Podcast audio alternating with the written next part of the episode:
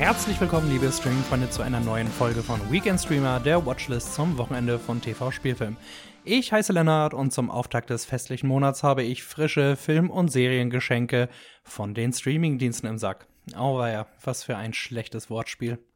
Zum Auftakt würde ich euch gerne die neue Polizsatire Faking Hitler von Tommy Walsh empfehlen, die jetzt bei RTL Plus zu sehen ist. Darin geht es um die ominösen Hitler-Tagebücher, das peinlichste Kapitel des Wochenmagazins Stern und der deutschen Pressewelt.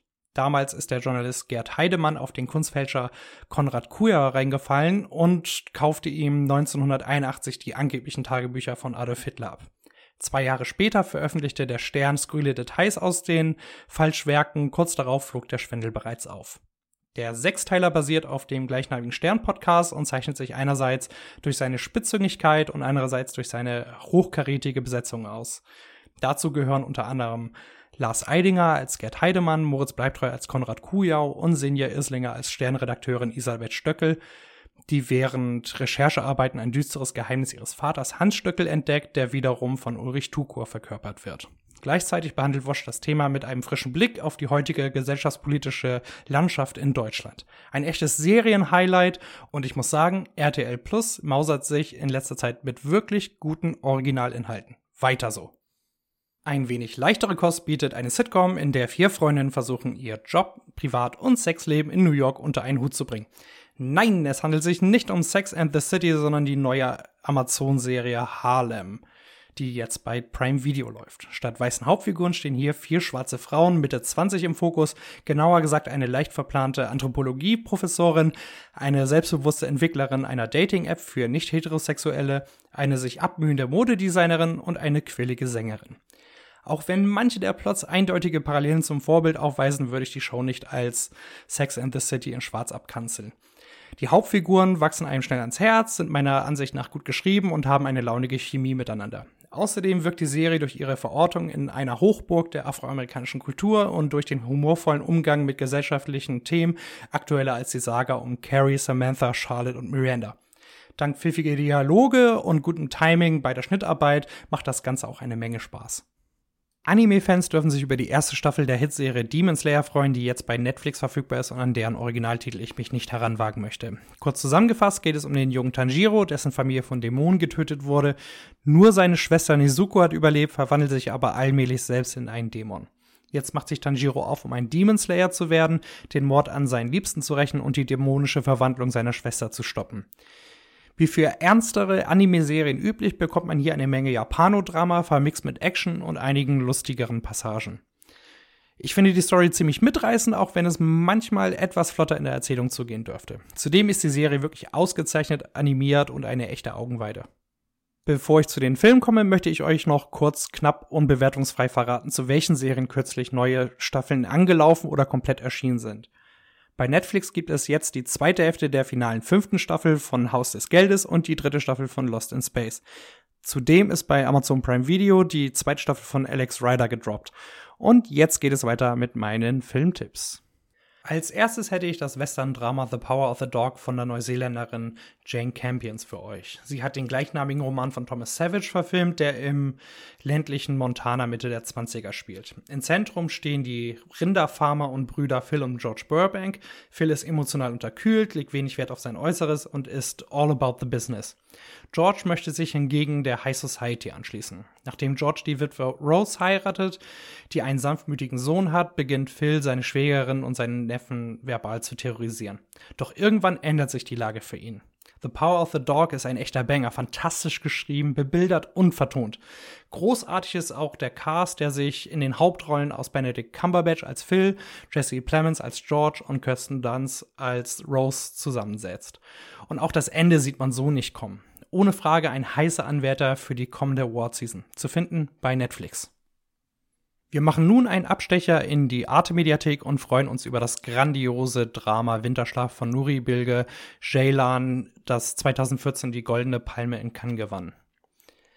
Der Film handelt vom ehemaligen Schauspieler Aydin, der mit seiner deutlich jüngeren Frau und seiner Schwester ein Hotel in einem abgelegenen türkischen Bergdorf leitet. Während ein karger Winter einbricht, kommen die Konflikte der drei Figuren immer mehr zum Vorschein. In den fast 200 Minuten Laufzeit versetzt der Dialogfilm einen in eine Art Trance, sodass man die beachtliche Länge des Dramas gar nicht spürt. In den intelligenten Gesprächen werden die Figuren, insbesondere der kontrollsüchtige Aidin, nach und nach wie eine Zwiebel abgeschält, die zwischenmenschlichen Beziehungen neu kontextualisiert und weiterentwickelt. Das Ganze wird in eindrucksvolle, melancholische Bilder der verschneiten anatolischen Berge getaucht. Ein echtes Meisterwerk. Als letzten Spielfilm habe ich mir diesmal The Last Duel auf Disney Plus herausgesucht, für dessen Misserfolg an den Kinokassen Ridley Scott erst vor kurzem lethargische Millennials als Sündenböcke identifiziert hat. Ich konnte mir diese Spitze zwar nicht verkneifen, aber lassen wir den Okay Boomer Kommentar des Regisseurs mal beiseite. Zurück zum Film. Der dreht sich um das letzte gerichtlich angeordnete Duell in Frankreich im Dezember 1386 zwischen dem Ritter Jean de Carouge, gespielt von Matt Damon, und dem Junker Jacques Legris, gespielt von Adam Driver und dessen Hintergründe.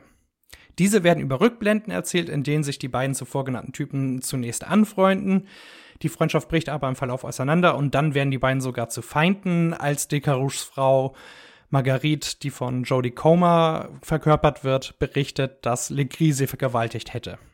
Die Geschichte wird aus drei Blickwinkeln erzählt und wechselt ihren Fokus vom Männerzwist zum Thema Frauenunterdrückung. Wie bei praktisch allen Filmen von Ridley Scott darf man sich auf einige Schauwerte und einige gute Performances freuen.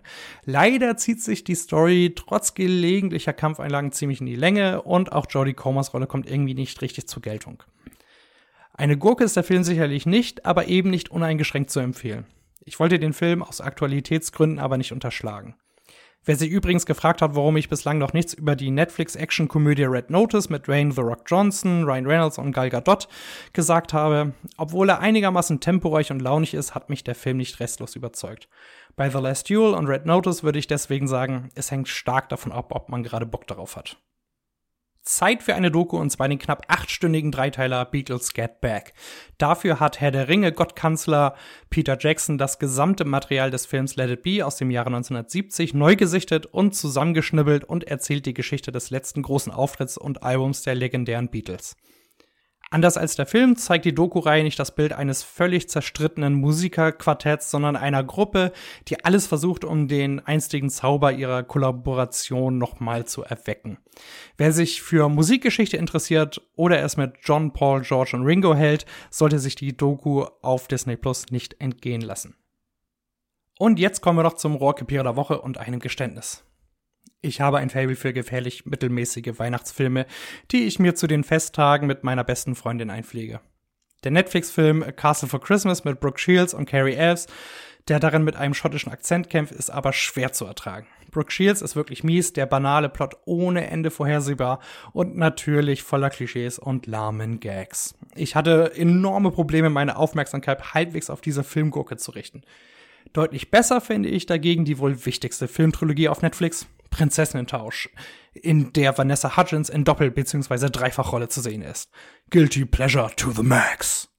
Und damit entlasse ich euch in das zweite Adventswochenende, das ich euch mit meinen Filmtipps hoffentlich versüßen konnte. Ich wünsche euch ein paar gemütliche und unterhaltsame Tage. Bis nächste Woche.